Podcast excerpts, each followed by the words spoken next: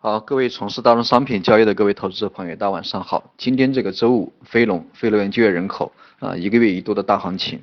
那么非农过后啊，我还是给大家解读一下这个关于这个非农以及我们后市这个大宗商品，包括外汇市场该如何操作。今天这个非农应该是非常意外的哈，因为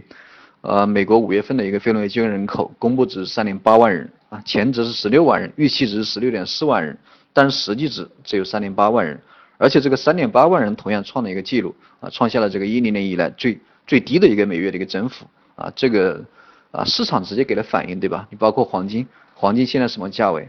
黄金在九八点半这个数据公布之前是幺二幺幺对吧？一千二百一十一美金，那么公布值以后最高达到了幺二四三，直接上涨了三十美金。三十美金是什么概念呢？可能很多做股票的朋友都不懂，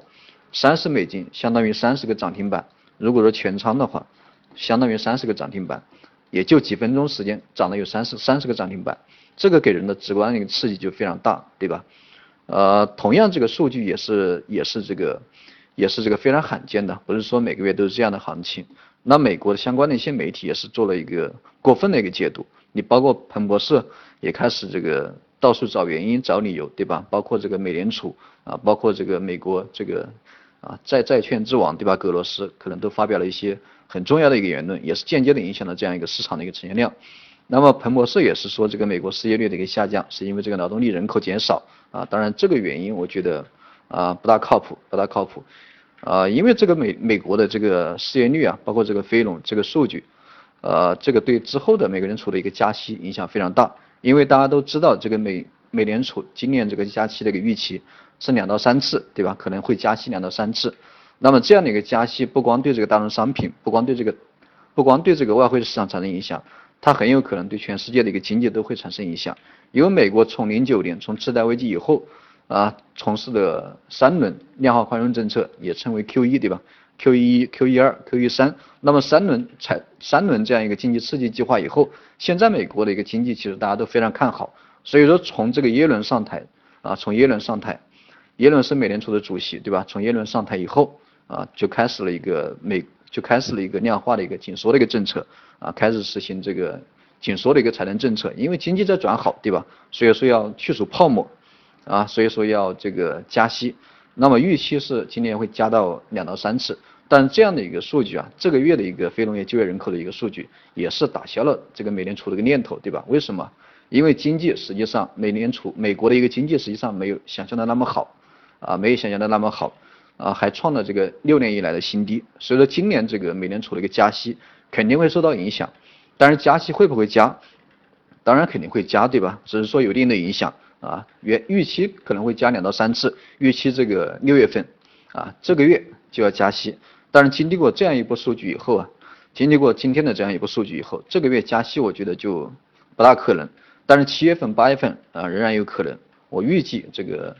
七月份可能美联储会实行这个加息啊，第一轮加息，那么再一次加息可能会啊又拖到这个年底十一月份、十二月份，那到时候再看这个非农数据。如果说非农数据这个持续表现比较差啊，美国经济这个持续没有什么好转，那么今年这个可能加息也就一次啊，今年这个加息也就一次。当然，这个市场还是希望这个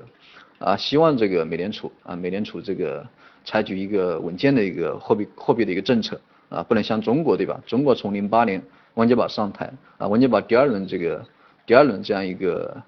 呃这样一个当政期对吧？执政期第二轮零八年啊实实行了一个四万亿的一个财政的一个刺激计划。当然这四万亿对中国的一个经济确实有好转啊，确实有好转啊，但是实际上也造成了很多的一个泡沫，因为这四万亿没有好好的管理，可能三四万亿、三点五万亿都进入了这个房地产的一个市场，造成了这个。啊，通货膨胀也好，造成的这个房地产泡沫也好，等等各方面这个，包括能源方面的一个产能过剩啊，都是这个四万亿计划啊间接间接的一个后果。虽然说经济表面上看起来好转，但是这样的一个泡沫啊啊是非常难去除的，可能需要经历这个十年二十年才能这个让自己的一个国家的一个经济慢慢的稳下来，慢慢的实现一个软着陆，慢慢的实现一个软着陆。当然美国因为这个。啊，可能别人要专业一点，不像中国哈，包括美联储也是一个民间的一个组织，不像中国这个中国人民银行对吧？就是一个官方的一个组织。官方那个组织有一个特点，它很难吸引人才，很难吸引人才，因为没有什么竞争，对吧？能站到最高点的，哪个不是官二代，对吧？哪个不是红二代？基本上都是。但是红二代、官二代里面是人才的这种比例，相对来说就要少一点，对吧？这是关于这个加息。但实际上，美联储美美国的一些啊联邦机构，包括利利率期货这些交易员也是也是这个进行了一个预测，进行了一个投票啊，他们预计这个美国七月份的一个加息的概率是百分之四十二啊，百分之四十二。当然，这个飞龙之前啊，这个数据公布之前，它的一个数据值可能要更高啊，达到了百分之六七十。所以说，这个数据还是有影响，对这个美联储的一个加息，它还是有影响啊。今天这个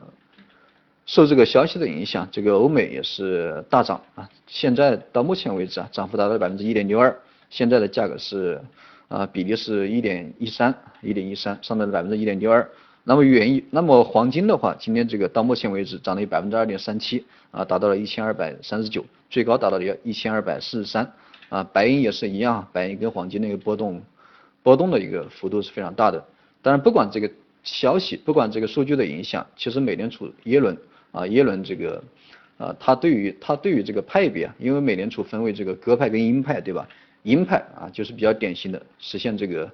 呃货币的一个紧缩的一个政策，稳健的一个政策。鸽派的话就是一个量化宽松政策，鸽派那一个派别主要是上一任上一任美联储主席这个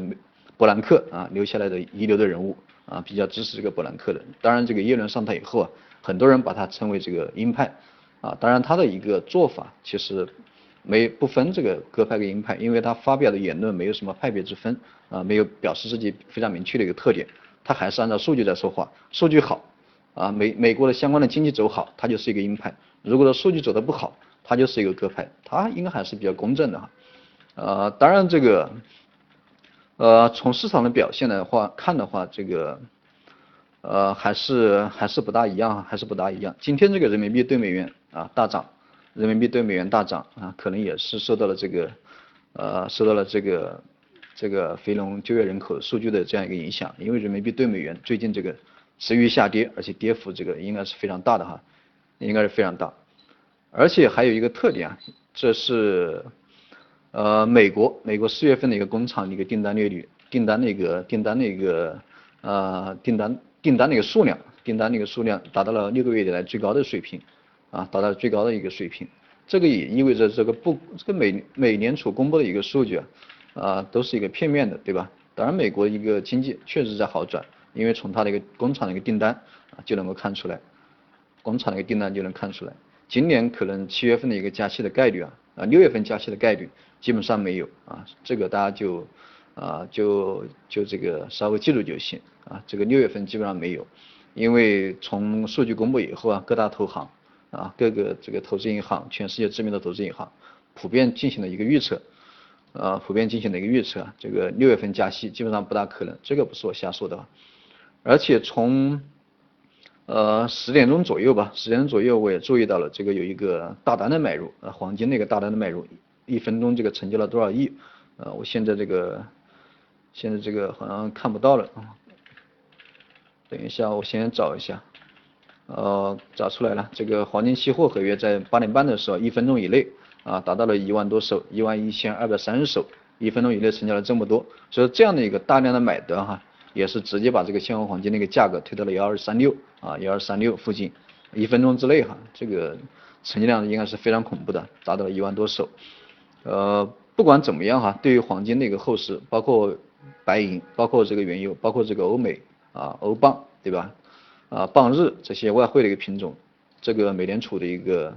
啊加息的一个预期，应该是对后市的一个操作都会有非常大的一个影响。啊，我那我们接下来还是具体来谈一下这个黄金的一个啊价格的一个走势。现在这个黄金那个价格是幺二四零幺二四零，那么日线到今天为止啊，这个毫无疑问是一个大阳线。前期这个啊本周本周基本上是一个震荡的行情，波动的幅度非常小。今天放量大涨，直接打到了布林带的一个中轨啊，现在停止在现在这个受到了布林带的一个压制吧，相当于中轨的一个压制啊，在这个中轨附近进行一个震荡。当然，下周的话，我们看一下周线，周线形成了一个吃透的一个形态。上周是一个大阴线，啊，上周是一个大阴线。其实这个黄金的一个走势啊，周线最近这个操作应该是非常非常好操作的吧，啊，非常好操作。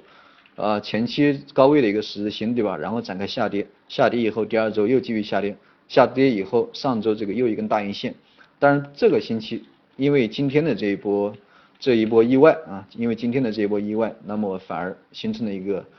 形成了一个啊运线的一个形态，抗涨的一个运线的一个形态，而且整个实体部分非常长，所以说下个下周啊更有可能这个下周一会突破这个上方啊会突破这个。啊，上周这个开盘的一个点位啊，继续向上，所以黄金那个趋势应该还是受这个非农数据的影响，应该还是还是向上，因为六月份这个加息的可能没有，对吧？没有这样一个预期的一个压制，所以说黄金这个下周应该还会有一个不错的一个表现，应该还是维持一个上涨的格局，甚至这个不排除啊冲击前期的一个高点，在幺三零零站上幺三零零的一个上方，现在这个相差六十个点，一个星期涨六十个点，这个也不是不是不是什么没有可能的一个事情，对吧？那我们再看一下这个白银哈，白银到白银其实跟黄金都差不多，因为白银一直以来从古到今对吧，都是黄金的跟屁虫，黄金怎么走，白银就怎么走，这个就在这里呃不给大家多讲，也没什么好讲的。那我们再看一下这个原油的一个走势，呃原油这个美国的一个轻质原油，我们就拿这个美国的一个轻质原油来举例子，因为美国的轻质原油，原油价格主要分为这个美国轻质原油跟这个布伦特的一个原油。呃，那么美国轻质原油现在的价格是四十八，四十八点一，啊，布伦特可能今天这个最高达到了五十，五十美金以上，五十美金，嗯，战胜了五十美金。现在这个美国轻质原油是四十八点一，那么，呃，今天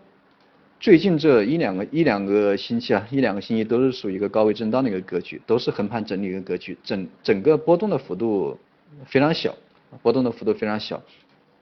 但是现在渐渐的有一个见顶的一个信号，有一个见顶的信号，因为震荡时间这么久，而且幅度都非常小，而且这个星期收这个高位的一个十字星或者收高位的一个阴线的可能性非常大。所以说做原油的客户啊，因为经历过这一波上涨，这波上涨这个原油非常厉害，对吧？啊，这个轻轻松松一个月一个月这个啊翻几倍的客户这个都有，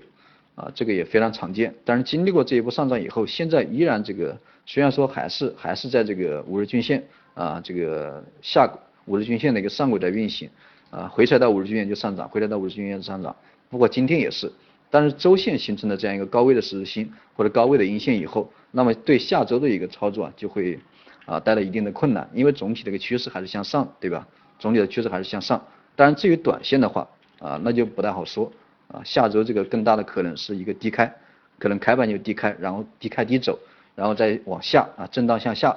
啊，回到这个十日均线附近寻找支撑，这个是一个比较常见的一个走势啊，这个是一个比较常见的走势，所以做原油的客户一定要改变思路啊。今这个星期因为震荡的周期非常小，处于一个多空平衡的状态。为什么说这个多